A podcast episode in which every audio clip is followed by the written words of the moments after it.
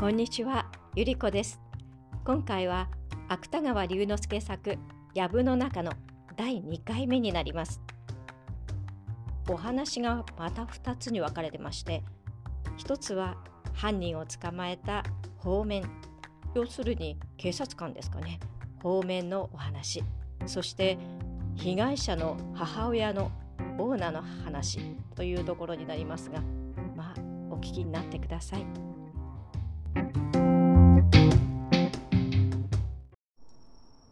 ケビー氏に問われたる方面の物語。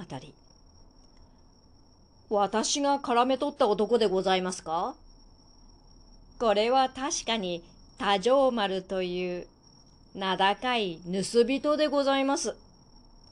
もっとも私が絡め取った時には馬から落ちたのでございましょう。泡田口の石橋の上にうんうんうなっておりました。時刻でございますか？時刻は昨夜の初行頃でございます。いつぞや私が捕らえ損じた時にも、やはりこの紺の水管に打ち出しの太刀を履いておりました。ただいまはその他にもご覧の通り、弓矢の類さえ携えております。さようでございますか。あの死骸の男が持っていたのも。では、人殺しを働いたのはこの多条丸に違いございません。皮を巻いた弓、黒塗りのエビラ、鷹の羽のそやが十七本。これは皆、あの男が持っていたものでございましょう。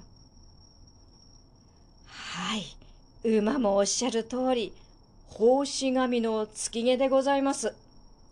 その畜生に落とされるとは何かの因縁に違いございません。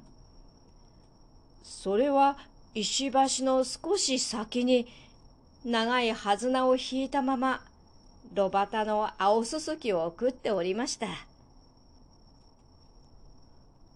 この多条丸というやつは、洛中に徘徊する盗人の中でも、女好きのやつでございます。昨年の秋、鳥部寺の瓶鶴の後ろの山に、物詣に来たらしい女房が一人、目のわらわと一緒に殺されていたのは、こいつの仕業だとか申しておりました。そのつくげに乗っていた女も、こいつがあの男を殺したとなれば、どこへどうしたかわかりません。差し出がましゅうございますが、それもご詮議くださいまし。ケビー氏に問われたるオーナの物語。はい。あの死骸は手前の娘が片付いた男でございます。が都のものではございません。若さの国府の侍でございます。名は金沢の竹広。年は26歳でございました。いえ、優しい気立てでございますから、遺恨なぞ受けるはずはございません。娘でございますか？娘の名は政子、年は19歳でございます。これは男にも劣らぬくらい勝ち気の女でございますが、まだ一度も竹広の他には、男を持ったことはございません。顔は色の浅黒い、左の目尻にほくろのある小さい売りざね顔でございます。竹広は昨日娘と一緒に若さへ立ったのでございますが、こんなことになりますとは、なんという因果でございましょ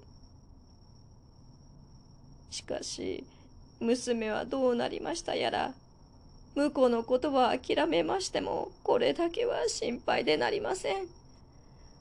どうか、この馬が一生のお願いでございますから、たとえ草木を分けましても、娘の行方をお尋ねくださいまし。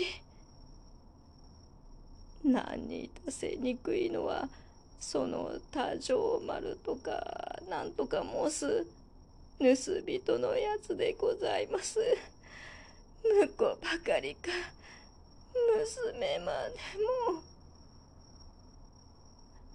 あとは泣き入りで言葉なし。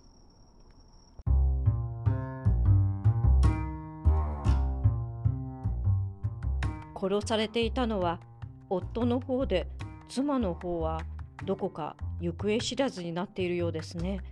どうしてしまったんでしょうか。ではこの続きはまた次回失礼します。